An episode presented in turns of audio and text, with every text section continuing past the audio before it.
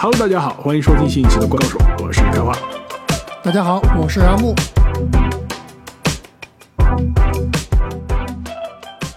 那么正经再次缺席，但是正经这次不是因为个人原因缺席，对吧？是因为伤病。准确来说，是因为伤病。本来正经是要复出的，这欧都是个人原因掺杂着伤病，对吧？你也不知道哪次是伤病，哪次是个人原因。而且啊，我突然发现一事啊，这阿木，我们现在录音的时候是这个西方的这个感恩节的前一天晚上，对吧？我们这个播出的时候，其实就感恩节的当天了。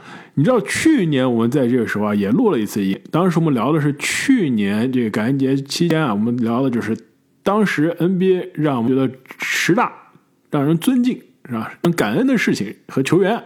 那期节目你记得吗？郑景豪也缺席了，不愧是灌篮欧文。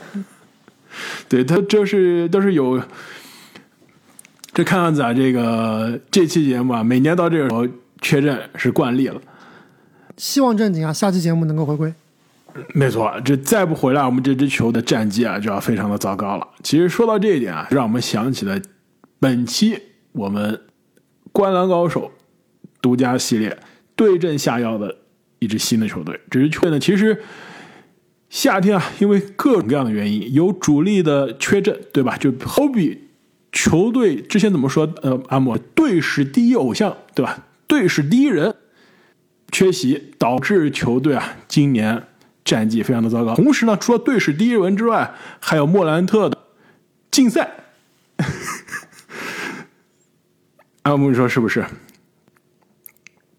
双重原因。队史第一人到底是谁啊？队史第一人布鲁克斯呀。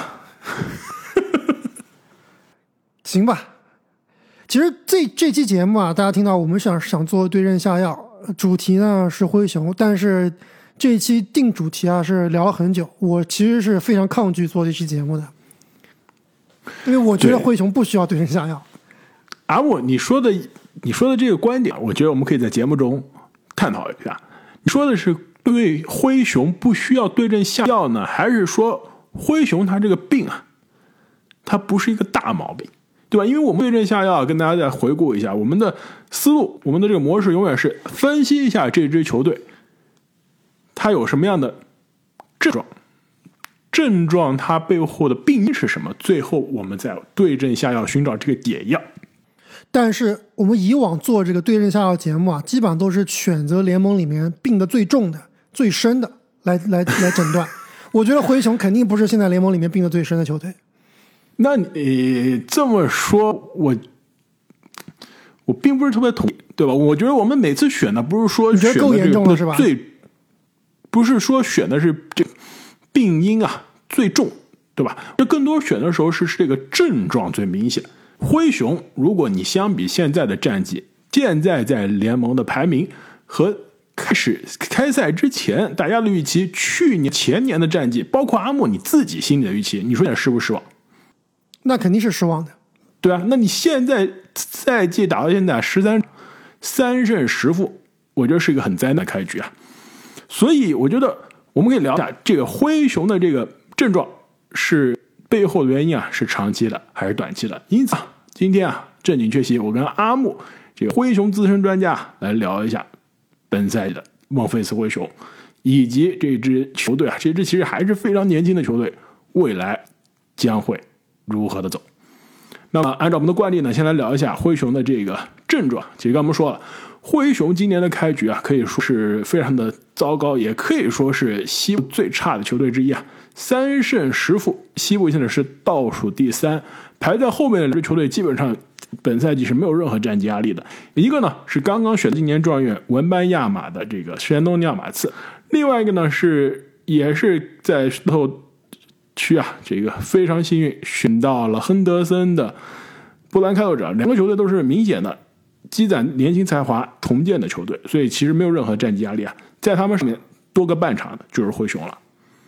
我觉得波兰开拓者肯定是毫无压力，但是马刺你说他完全没有压力吧？我也是不信的，因为毕竟是一个聚光灯下的球队，还是想要打得更漂亮一些的，所以他肯定是没有压力去冲季后赛。但是你现在这个战绩啊，肯定球队还是有压力的。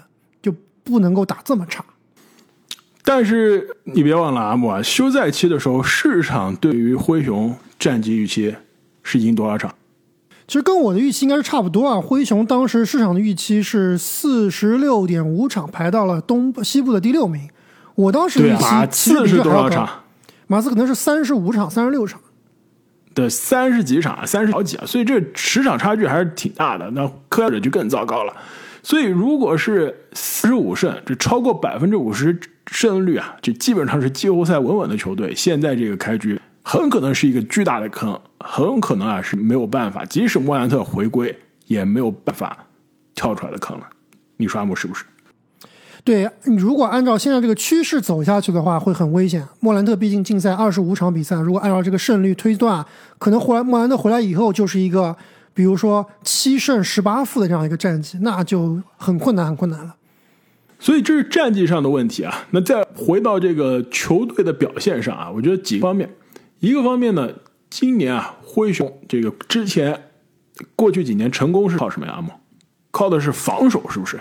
今年我虽然队史第一人不是队史第一人啊，这个开玩笑啊，但是蒂隆布鲁克斯的这个离开，真的也是跟灰熊的这个防守的极端下滑，基上时间上就吻合了。你阿木，你觉得是有直接的原因还是间接的原因？现在排名啊，联盟防守是第十四名。对，其实你刚看他开局的那几场比赛啊，防守更差。最近确实是有一点找回原来的感觉了。其实你真的要研究这个球队，分析他的病因啊，我觉得有很多很多。就刚刚你说的莫兰特的这个啊竞赛，迪隆布鲁克斯的离开，我觉得都是对球队有很大影响了。但真正这支球队现在陷入泥沼的最大问题啊，还是因为球队的伤病。就他的这个伤病真的是有点夸张了。我们看一下当时我们预期啊，孟菲斯灰熊在赛季开打之前的预期，他的首发应该是斯马特、贝恩。我当时写的是拉拉维亚或者是扎伊尔威廉姆斯啊，J J J 加上亚当斯。那现在呢，斯马特伤了，亚当斯赛季报销了，这个拉拉维亚下放到发展联盟。然后呢，这亚当斯的替补原来的替补提尔曼也受伤了，所以现在啊用的是比永博，应该是之前完全没有球队要的，从自由市场上硬签的，打的时间非常长。球队的后场替补德里克罗斯受伤了，卢克肯纳德受伤了。对吧？去年球队的中流砥柱布兰登克拉克现在也是这个归期啊，遥遥未定。所以整个球队根本就不是一个我们去年所知道的孟菲斯灰熊，基本上就是一个孟菲斯三队的一个一个球队。所以你你说这样的球队，你真的以指望他能拿很好的战绩吗？打个比方开花，对吧？我知道你一直是看衰我灰熊，我一直是看衰你的森林狼。现在你的森林狼虽然是西部高居第一，我的灰熊是可能是垫底，但是。同样的事情，如果放在你的球队，爱德华兹禁赛二十五场，唐斯赛季报销，不对，戈贝尔赛季报销，唐斯哎是正常的。然后呢，你的这个康利受伤了，杰登迈克尔丹尼尔斯受伤了，你说你这个球队能拿十胜三负吗？有点困难，是不是道理？的确是有点困难，是，但是不光是只少了个爱德华兹的问题，对吧？是你的戈贝尔也不在，你麦克丹尼尔斯不在，你康利也不在。对，但是你别说啊，球队另外两个全明星级别的球员，贝恩再加 J J J，这可是在打的真不差。对，这是在的呀。就其实你球队按道理来说啊，真正全明星水平的三个人，其实现在只缺了一个。你说的很多都是角色球员，对吧？虽然是首发很重要，但是都是角色球员。这。但是，但是这又不一样了，因为你想知道贝恩或者是 J J J 啊，他虽然是全明星或者准全明星级别的球员，但他的打法，他的球队的作用其实并不是一个所谓的这个大当家，或者说能够带领球队赢球的。他这两名球员其实都是，这贝恩现在可能是稍微好一些，有点进步，但是像 J J J 这样的球员，对吧？他就是一个高级型的功能球员，他并不是一个这个持球型的，或者说能够。组织球队、盘活球队的球员，这跟全明星级别的组织后卫，比如加兰德呀这样的球员，跟他们水平可能差不多的，还是不一样的。再加上今年夏天灰熊整支球队，他这个配置啊，为什么引援斯马特？为什么开到迪隆布鲁克斯？为什么不去引援一些这个呃，泰鲁斯琼斯为什么开走？他其实就是完全为了莫兰特来打造的。所以这支球队，你在莫兰特不在的情况下，用斯马特和贝恩来打控制、打这个控卫啊，都不是他们的强项。球队呢，比较缺少一个球队大脑。没错，其实这点我非常同意啊。之前一个夏天失去了梅尔顿，然后这个夏天呢失去了这个泰勒琼斯啊，也是过去几年吴莫雄非常关键的两个棋子，现在都失去了，导致其实很多灰熊球迷期待今年前二十五场没有莫兰特，我们就吴莫雄呗。但是现在这支吴莫雄啊。跟两年前的吴莫相比，已经完全不一样，完全不是一支球队了。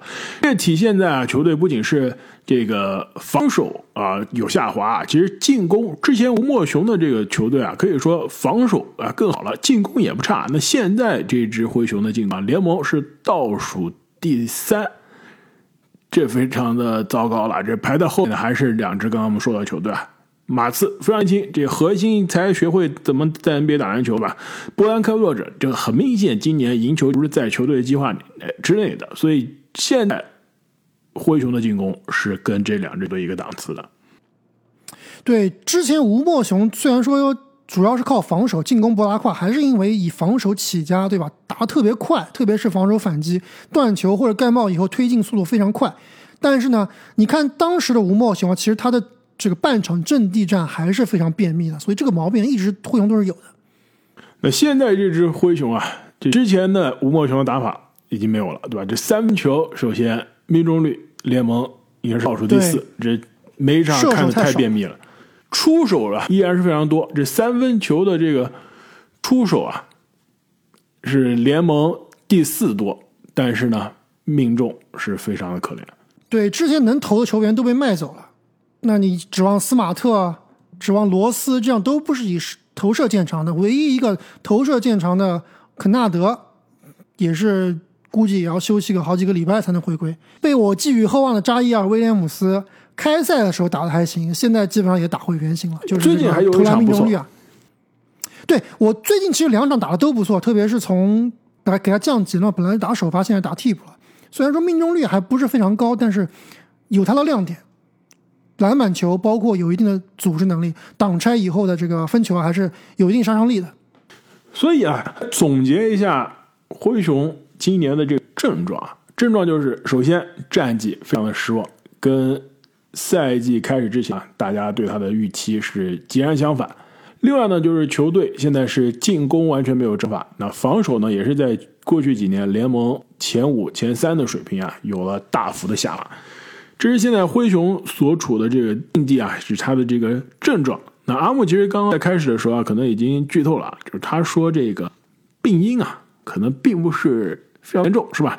与其相比，我们之前聊过那些可能感觉有些快病入膏肓的这个球队啊，这支灰熊是不是阿木？你看来就顶多是个感冒发烧，真的顶多是个感冒发烧，就。毕竟，当然，我刚刚说几名受伤的球员，那亚当斯肯定是回不来了。布莱登·克拉克今年可能也很难回归啊。但是斯马特肯定是要回来的，莫兰特肯定是要回来的，对吧？肯纳德肯定是要回来的。那这些球员组到一起，强不强？好像确实不如你森林狼那么强。但是弱不弱？我觉得肯定不弱。是不是这个三胜十负的水平？我觉得远远不是。所以，我觉得啊，虽然说对于今年灰熊，我也不是特别乐观，但绝对不是需要。大动刀子，对吧？绝对不是那种鱼腩的水平，最起码是一个呃外卡赛这样一个水平。但是啊，阿木，我倒是对灰熊啊并没有那么乐观。我觉得你说的对了，账面上这几个人都回来都健康，莫兰特老老实实埋着头打球，这支球队的这个账面实力是真的不差。但是呢，几个问题啊，第一，呃，现在这整个西部的这竞争环境啊，其实我们俩。最近也聊过，真的可以说是竞争极其的激烈。你的灰熊今年，我觉得季后赛基本上很可能是没有了。明年，怎你觉得怎么没有？我们先说今年吧。你觉得今年会重返季后赛的可能性有多大？百分之八十五。真的假的？都不是外卡赛，是能打季后赛，就直接前六是吗？不，打外卡赛能进。啊，就是通过附加赛进。对一。通过附加赛进前六，我觉得不容易，但是能进季后赛，我真的表示怀疑。我我我问你个问题吧，开花，就我们录音的今天晚上，灰熊要打火箭，你觉得？我现在问你，灰熊进季后赛的概率大，还是火箭进季后赛的概率大？你要是问我啊，我觉得现在来看，两支球队非要打半斤八两。如果赛季开始之前，我肯定铁定的同意灰熊。哇，那在火箭上不知道多少哪里去了。但是现在这个节骨眼，你让我比啊，真的是半斤八两。我觉得还是灰熊赢面大一些。我们现在录音的时候，这场比赛还没打。如果能挤掉火箭，如果你的目标是能进前十，对吧？你只要把火箭挤下去，然后再等一个球队下来就够了。但是你要等的那支球队是谁呢？对不对？这就是现在的问题啊！放前面，比如说犹他爵士，我们假设已经是对吧？放弃了，放弃了。对，那你真的能挤的可能是火箭，但是迪隆布鲁克斯又不同意了，对吧？而且另外再插一个，迪隆布鲁克斯说了，说这媒体问他对于你的老东家灰熊今年非常糟糕的开局啊，你有什么看法？知道迪隆怎么说的吗？他肯定是喷垃圾话呀。迪隆说：“我就是那个曾经的你的前女友，你失去我之后，你才觉得。”我有多珍贵？首先，他这个这句话就有问题，不是每一个前女友都很他就是那个，有些前女友是珍贵的 前女友，是吧？他是好的那个前女友。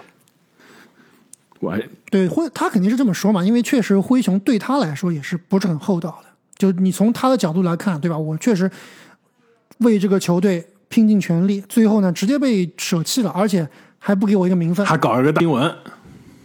哎，对，很做的很难看。对，其实确实这个灰熊也是管理层有问题。因为你想想看，现在他打出来了呀，他改变了自己了呀。那是，那肯定还是说你你这个管理层，你的老板没有挖掘好他的潜力，没有处理好和他的关系。没错，而且为什么在你手下就打不成现在这样子？再补充一下，回到我们一年前这一周录的节目啊，如果今天我们要录这个赛季让我们觉得比较尊敬的球员，迪隆布鲁克斯啊，真的值得上榜。对他能够这个一百八十度大转弯，能够打聪明篮球，这个确实不容易。再回到刚刚说的，就西部的季后赛的竞争格局啊，这犹他爵士现在四胜十负，假设能超越，你再往上，洛杉矶快船五胜七负，阿莫，你有信心能超越快吗？呃，不好说。快船要炸起来，真的，我觉得你太阳都没错。而且啊，我们之前在节目中推荐的这个。呃，解决方案是吧？本来我们其实有机会要录对阵下快船的，结果球队上有人听了我们节目，自告奋勇跟教练说了，我要打替。对呀，马上就不一样，球队马上就而且这不就是我们节目上连续两周推荐的解决方案吗？那这这个也是解决了，是吧？对，暂时解决了。然后是金勇士七胜八负，呃，我知阿木你不看好勇士啊？你。我不看好，我觉得灰灰熊比 勇士但是我觉得灰熊你应该改了啊。然后呢，鹈鹕本来啊，这个鹈鹕开局有机会也是变得比较难的，而且呢，球队的这个伤病啊，今年可以说阿姆尼给灰熊找借口说伤病糟糕，鹈鹕的这个伤病运气应该是全联盟最差。但是鹈鹕的大当家、二当家都没伤，灰熊的大当家没打呀，不一样呀。嗯，这个但是。你知道鹈鹕的大当家这能打多少场，永远是个问号？所以说我对鹈鹕也是这个保留意见呀。然后就是火箭了，六胜六负。然后太阳，太阳打不过湖人，渐入佳境了。雷霆打不过。国王、独行侠、雷霆、掘金，这些都是完全打不过。所以灰熊，你想要今年重返季后赛啊，晋级之路实在是太困难了。而且即使好吧，我就假设你说的勇士也好，或者说鹈鹕或。掉下来了，你一个第十、第九的身份，你要赢两场附加赛，才能进第八，对吧？你能赢上面的这几支球队呢？就是如果你是第第十或者第九，你附加赛要战胜的队很有可能是，比如说太阳，比如说快船，比如说湖人，不可能是太阳的，太阳战绩会很好。但是对太阳和湖人都不会掉到到这个区域的，这个区域只能是比如独行侠或者是呃国王。雷霆还打不过呀？呃，不好说，打得过。所以我觉得附加赛一场定胜负，我觉得打得过。所以我觉得啊，灰熊的这个问题，你说是这个头发热，这个小感冒，我觉得可能比这稍微严重一些。一方面呢，这个球队啊，今年季后赛是无望。那其实西部现在这格局啊，未来灰熊要重返过去几年这西部强队前三、前四的这个水平啊。我觉得这条路已经是可能是越走越艰难了。另外，其实为什么呀？为什么？你给个理由，为什么？就是因为斯马特来了，然后迪龙走了吗？不仅是这样，我觉得啊，除此之外，西部其他年轻球队起来了。对，森林狼之前是西部头部球争夺球队，但是有些球队要下去了呀，比如说勇士呀，对吧？比如说湖人呀。但湖人过去几年也不是这样的球队啊，也不是这种西部前三、前四的稳定的球队啊。对啊，但是比如太阳啊，杜兰特，他这都肯定是会战绩会有所影响的。我觉得灰熊。我觉得你这个真的是有点 overreact，有点过度反应了。就是包括我们之前说过的，评论这个年轻球员哪些球员哪些球队是最有潜力的，灰熊一直都是在不是第一就是第二，最多是第三的。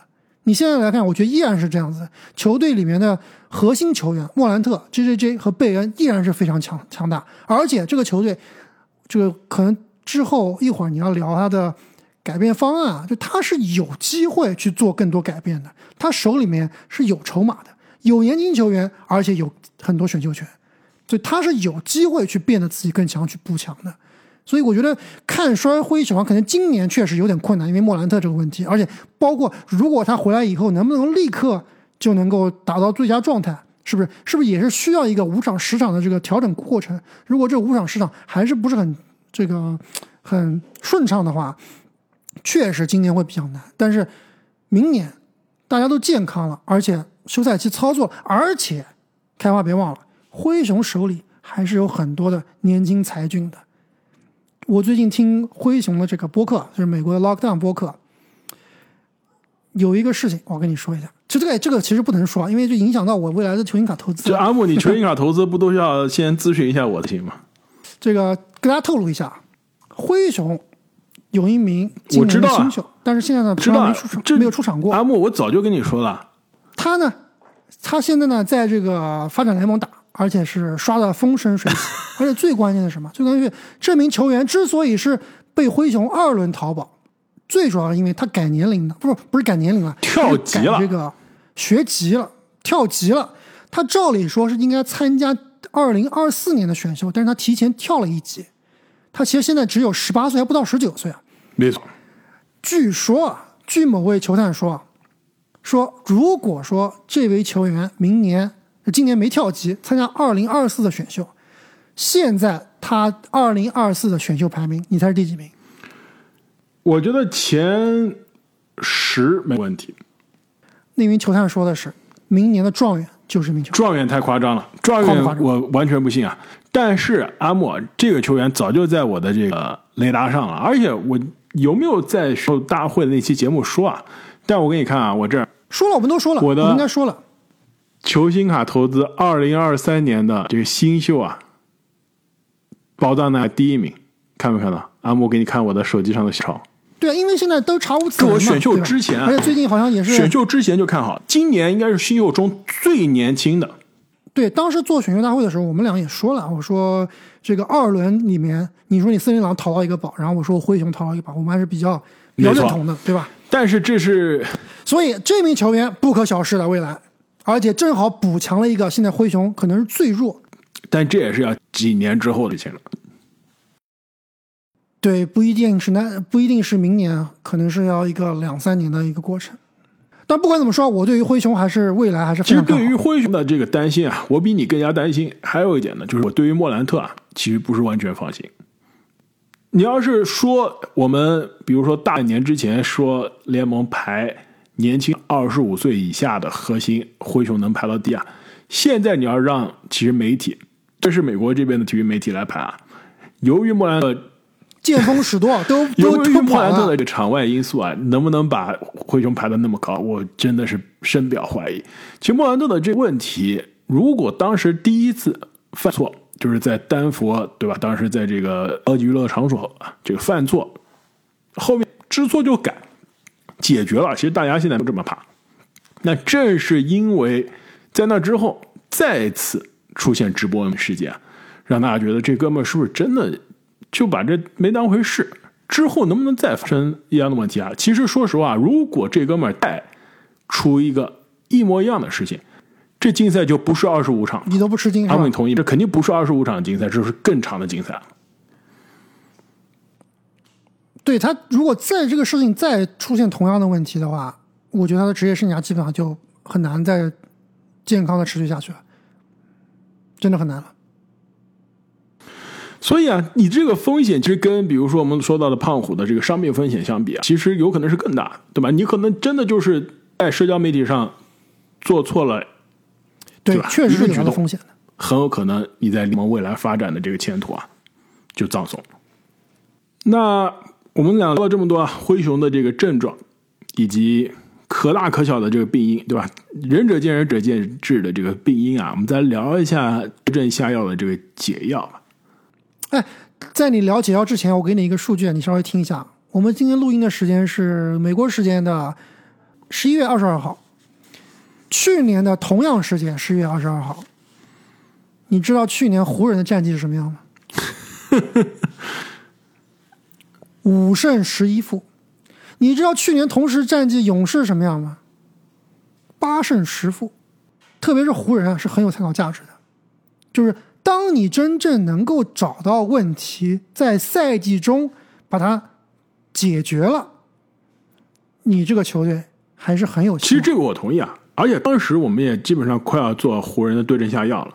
但是湖人的问题啊，说实话是一个交易就能解决的问题，大家所有人都知道问题在哪。但是灰熊的这个问题真的不是说一个交易能解决的，就比如说你说的，说，但是一个人回归就解决。真不一定。那你你告诉我，为什么之前没有莫兰特这支球队战绩不是说更好吧，一样好？那现在有了莫兰特，呃没了莫兰特，完全是联盟垫底的水平。这是莫兰特回来之后就能立刻解决的吗？因为刚刚说了呀，整个灰熊这两年的打造就是以莫兰特为核心，为他去配能在莫兰特身边打得好的球员，而不是说莫兰特不在的时候，这个球员球队依然能运转的好的，对吧？泰鲁斯、琼斯、梅尔顿都是这样的球员，送走了，包括今年的伤病，对吧？伤病肯定是很多球员是会回归的，所以我觉得问题不大，真的不大。但是想要去争上限，比如说能够比去年更进一步，对吧？季后赛能够进二轮，甚至能打到西决，而且这个真的应该就是莫兰特或者灰熊整个球队的目标吧。没错，是的，今年就是应该要进入这个今年可能没戏了，我觉得未来西决的。明年应该还是这个目标。毕竟两年之前还是西部半决赛的球队，对啊，已经进过了呀，二轮了呀，对啊，已经淘汰过某某位某个球队不太行的球队了，对吧？今年虽然说常规赛战绩好，但是季后赛我不信啊。呃，季后赛有可能对啊，第一第八我们到时候走着瞧呗。第一，你真可以这么 这么自信吗？你还真以为能拿第一吗？那我们聊了这个病因啊，再来聊一下解药。这阿木，要不然我们从小到大来吧。你的这个小小补是吧？可能感冒药一治好的，要不你先来一个板蓝根。对，首先我们看一下灰熊现在这个球队的问题，短期问题和长期问题。短期问题就是球队头号球星不在，然后呢，这个三号位啊可能不是很靠谱，对吧？就是扎亚·威廉姆斯呀、罗迪啊，现在打这个三号位的首发主力，靠不靠谱，行不行？那这个是短期问题，这个短期问题都是有方法来解决的。长期问题呢，就是一个必须要解决问题，就是他这个五号位，就是你亚当斯赛季报销。你需要一个能够在 J A J 身边啊，给他干干脏活累活，而且呢，能给莫兰特、能给这个贝恩啊做一个非常瓷实的挡拆的这样一个球员，那你就需要一个非常传统的五号位。那你现在提尔曼能不能打也能顶，但是能不能打场均三十分钟肯定不行，他不是这个水平。比永博能不能用？能用，能不能用当这个这个主力替补来用？肯定不行，当一个第三中锋用应该可以。所以他真的是需要一个靠谱的五号位。那我这里其实对于很多需要五号位的球员球队啊，都是强烈推荐老鹰队的卡佩拉。所以我这里有一个交易卡佩拉的这个方案，就是老鹰队出卡佩拉，然后灰熊这边呢出亚当斯加扎伊尔·威廉姆斯加一个首轮，或者是把扎伊尔换成罗迪。加一个首轮，你觉得这套方案行不行？你说老鹰图什么呢？图一个老鹰轮，图的什么？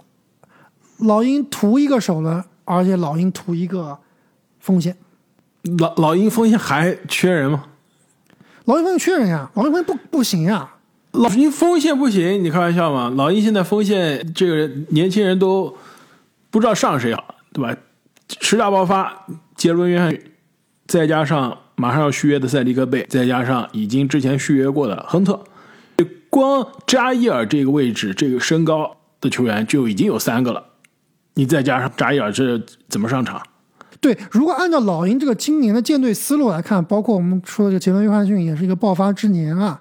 今年老鹰其实是肯定是想争战绩的。那如果想争战绩，他们应该是不太愿意出卡佩拉的，没错啊，因为毕竟卡佩拉还是非常有用的。你说之前开花一直吹这个奥孔古啊，但是在有些情况下，奥孔古真的不如卡佩拉好用。一样。所以按照逻辑来说，老鹰确实不应该出的，确实不应该交易的。但是我的意思是想找一个靠谱的五号位，那卡佩拉肯定就是顶配了，挡拆瓷式的，对吧？防守好的，篮板强硬的，防守好，然后能抢篮板呀。我给你推荐一个怎么样？鲁迪·戈贝尔，了解一下。戈贝尔不可能的，森林狼自己都不愿意放了。就戈贝尔对于森林狼太重要了，现在这个十胜三负，戈贝尔绝对功不可没，对我跟你开玩笑的，森林狼不会卖的。应该是要不了。但是啊，我觉得你这个思路啊是对的，就是虽然会有是支年轻的球队啊，我觉得再怎么样交易，球队应该还是冲着有年轻上线的集战力去的，对吧？但是卡佩拉可能是偏年轻，这个年轻上限没有了，但是不，灰熊不一定要年轻，对，要集战力的五号位，对还是要不集战力不一定要年轻。所以啊，我这边啊有个交易，其实现在已经是在货架上，而且呢，应该啊从市场反上来看，这个市场的交易价值啊并没有特别高。武切维奇吗？我不要。我不是说中锋啊，你要说中锋，我这儿有一个，那我先继续你跟你讲中锋吧。既然灰熊今年开局这么差，你要是问我，就是今年我们就当库里受伤的那年，我们第一次做对阵小讲勇士那年，放弃了我干脆就放弃了。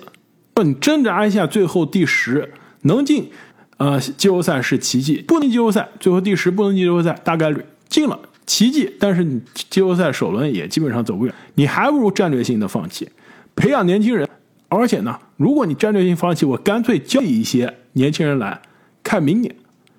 市场上现在有一个受伤的中锋，特别好用，防守特别好，亚当斯嘛，但是年轻啊，年轻版亚当斯，罗伯特威廉姆斯，现在交易价值不要不极低，要不要，我绝对不要罗伯特威廉姆斯，交易价值极低啊，基本上是市场抄底。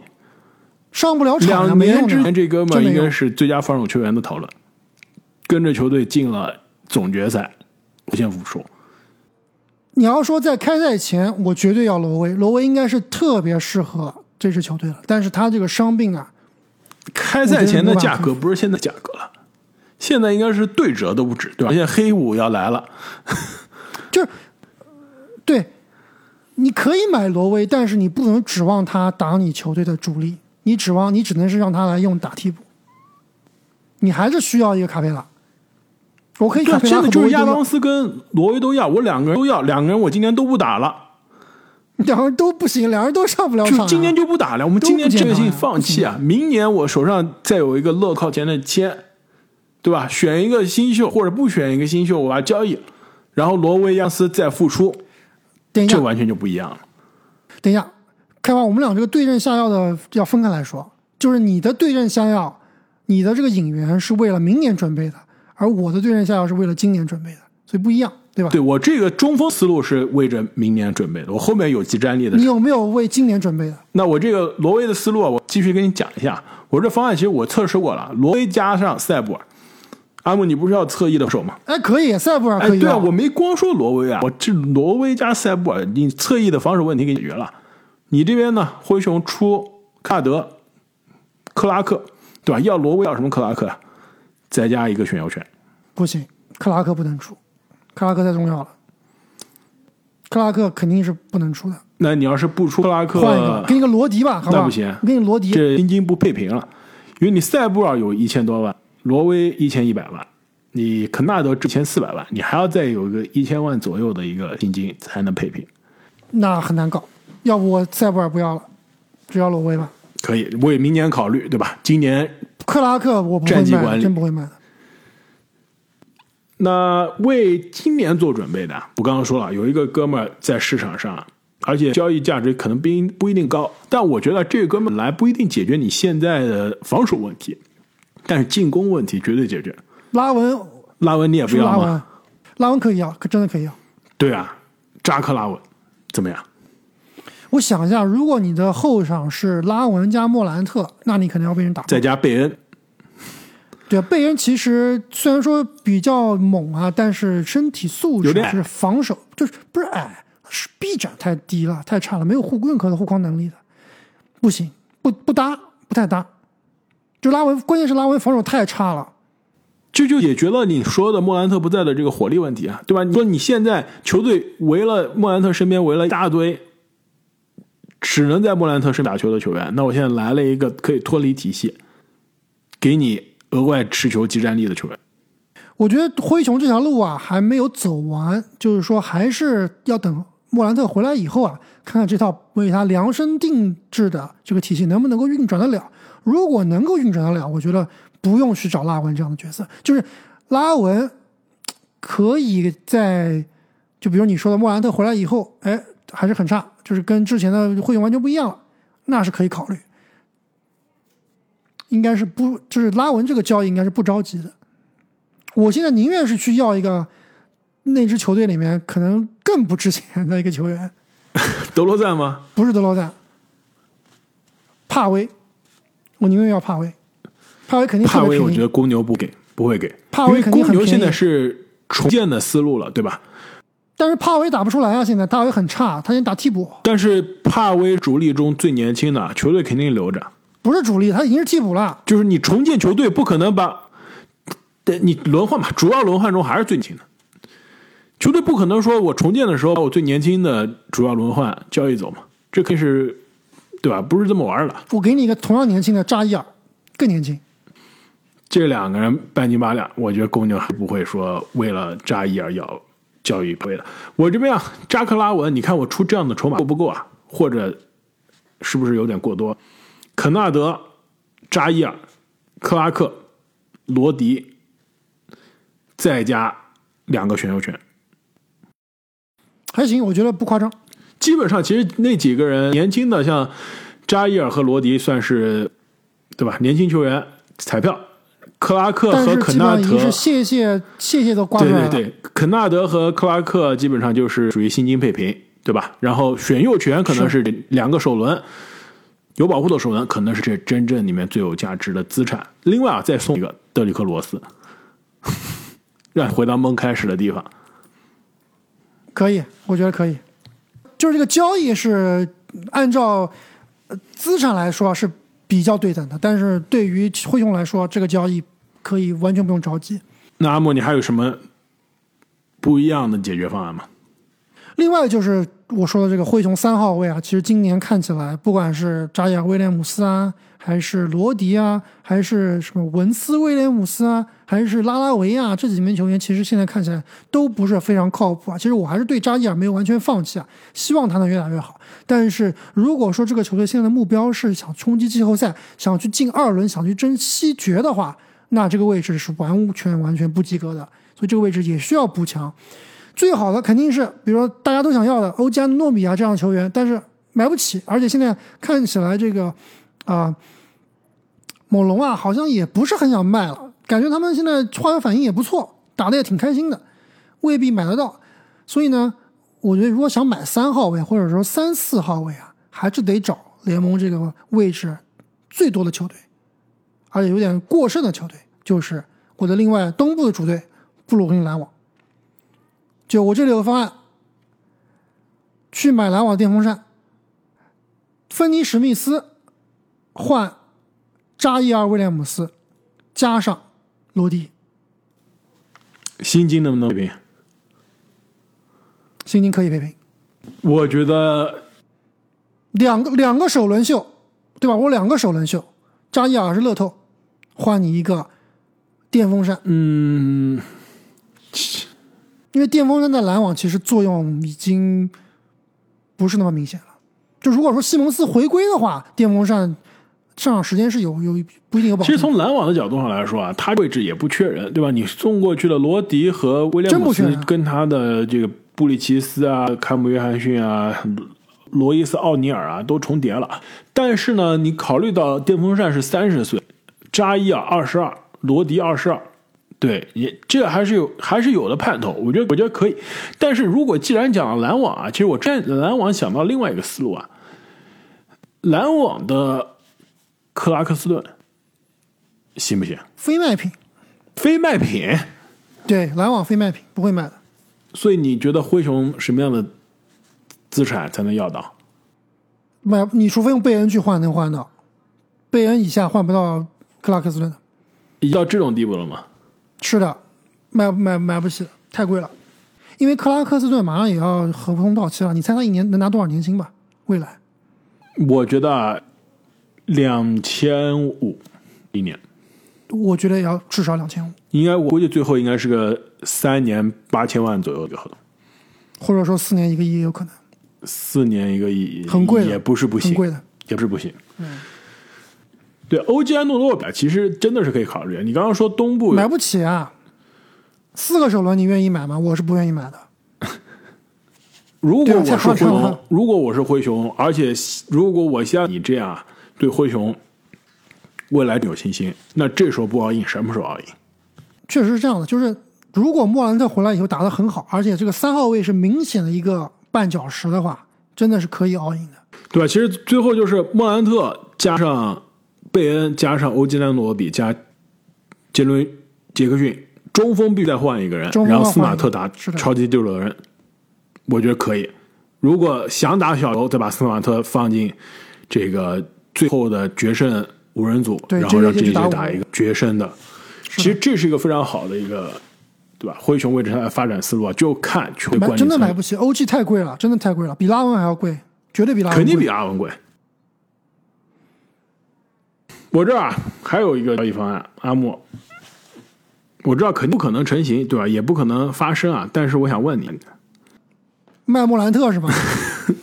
我们俩啊，关于两个未来联盟的这个控球后年轻控球后卫已经争论了很多年了，到底未来谁更厉害，对吧？莫兰特还是拉梅洛鲍尔？我想问你啊，现在这个节点，对吧？二零二三年十一月二十二号，这两个人哪一个的叫价值更高？莫兰特还是莫兰特？肯定是莫兰特，肯定是莫兰特。为什么？因为拉梅罗鲍尔虽然说最近很炸，但是他打的不是 NBA，他打的不是赢球的篮球，他那个真胜心啊，我觉得还是很值得怀疑的。他做不了一个球队的 leader，没有办法做的。嗯，我我对于你这个真胜心的理论非常是怀疑。你对吧？你怎么知道这球员到底有没有真身性？你看他的打法，你看他的这个在球场上的一些操作，就是那种打个比方，有点像白巧克力这样的球，而且你最近也不就是是没有必要，没有必要。而且最近他也不是没有这种这个经典之作，对吧？能赢波士顿，加时险胜波士顿，你说这不是赢球的篮球吗？这不是真胜心？你常规赛赢波士顿算什么呀？莫兰特季后赛赢森林狼、赢勇士，对不对？就不是打败，不是不是说淘汰勇士啊，是击败过勇士，对吧？不一样的级别，不一样的。而且这个拉梅罗鲍，我刚说了，他没有 leadership，他没有办法作为一个球队老大带领球队赢球，他没有那个范儿。他可能再过个五年，等他三十岁了，打法有所改变了，去另外一个球队当一个球队老二，我觉得是没问题的。就是他的能力，我觉得是完全没有问题的，但是他的这个性格不行。我觉得啊，拉梅罗鲍尔很大程度上是被球队耽误的。你要是问我这两个人的有可能吧，有可能。你要是问我这两个人的单论才华，我更加看好拉梅罗鲍尔。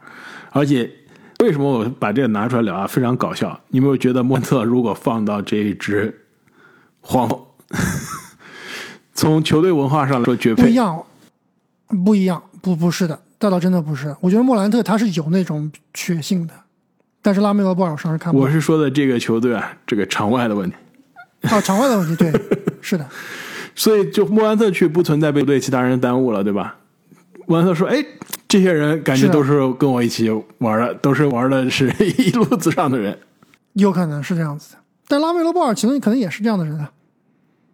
他私底下可能玩的更花。阿木啊，你这交易还有没有啊？我交易没有了。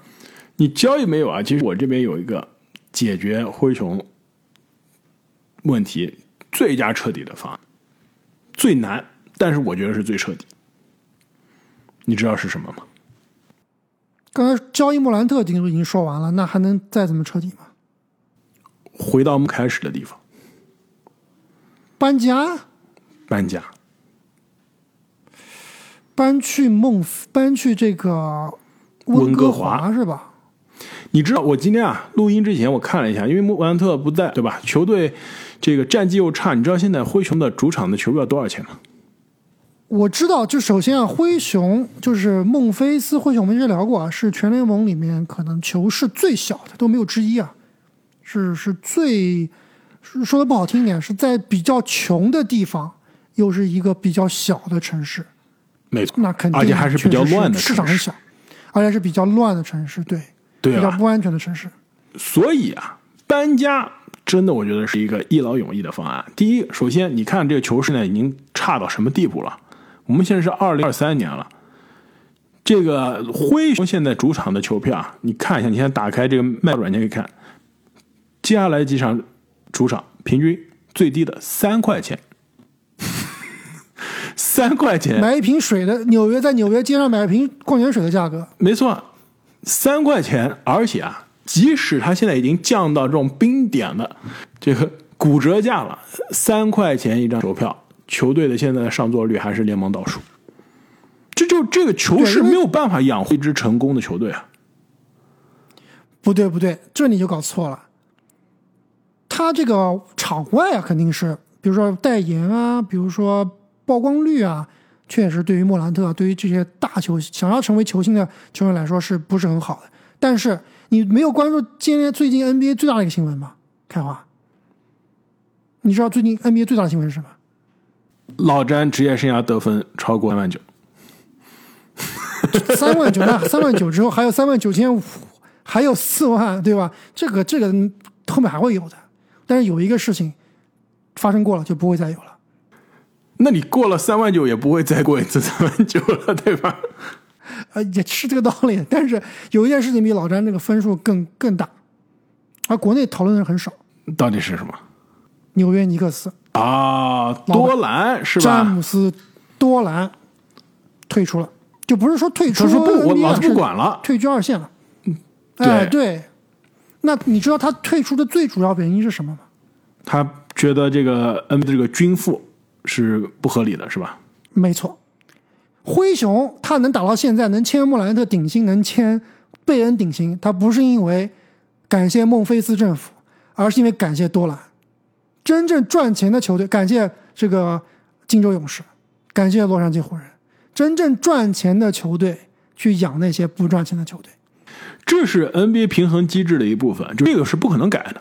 就如果你想要改，这就完全改了这个联盟的哲学了。这就是为什么永远会有选秀权，对吧？永远是会有工资帽，会有硬性工资帽，就是防止球队之间的这个不均衡发生，对吧？大球小球是，但是这个问题是在于啊。是我从经济上来说，球队可能不会亏到姥姥家，对吧？因为我躺着。对啊，你只要尼克斯能够赚钱就行了。对我卖三块钱球票还卖不出去，尼克斯卖三百块的球票一票难求，对我照样是能赚钱。但问题是我做一支成功的球队啊，我需要有个大球市去签球星啊，我需要一个大球市去留住我年轻的球星啊。孟菲斯快递历史上没做到过。对吧？而且历史也很短。现在我也不觉得孟菲斯这个球是能吸引来什么样像样的帮手，吸引不来的，没有人愿意去的。所以只能靠自己选秀。这就是这支球市的，你靠纯靠自己选秀太难了。所以这支球队考虑搬家，而且又不是说我随便搬，对吧？回到我球队的发家之地，真正灰熊名字的发源地温华。三十年前啊，球队在温哥华的时候，是因为感觉当地球迷不买账才搬走了。但是三十年的之前的球票和上座率，比现在的灰熊的三年的球票的上座率，对价格还要还要对吧？你现在通货膨胀三十年，什么样的物价都都已经翻了几倍了，你凭什么灰熊卖的球票没有三十年前贵？对，相比于这个温哥华的话，咱们也不能说温哥华是国际大都市，但是毕竟也是响当当的，而且它这个。不论是人口啊、人口素质啊，包括老百姓的收入啊，比孟菲斯还是强很多很多。而且现在联盟啊，比三十年之前国际化，没错，是太太国际化了。现在联盟巴不得我现在有更多在其他国家球队，对吧？我要打这个国际球赛，对吧？我现在干脆我多一支加拿大的球队。其实对于联盟的这个国际化的发展来说啊，是更好的。但说实话，孟菲斯灰熊以他现在这个球队文化和建队思路来说啊，跟温哥华这个城市啊有一点点不搭。但是你刚刚提到一个地方，我觉得非常非常大，也是能达到同样的效果，甚至更好的效果，也是最近 NBA 一直想要干的一件事情。拉斯维加斯吗？不是，拉斯维加斯要等到之后了，对吧？或者是老詹来，而且也是同样的。在美国呀，另外一个城市也需要一支，或者另外一个国家也需要一个 NBA 球队。我觉得很多国家都需要 NBA 球队。对，那你肯定不能搬到说欧洲或者搬到亚洲，对吧？你这时差飞机都没法坐。那去墨西哥，墨西哥城灰熊，你觉得怎么样？莫兰特那完蛋，那那莫兰球星卡，我明天只要听说这消息，明天去卖。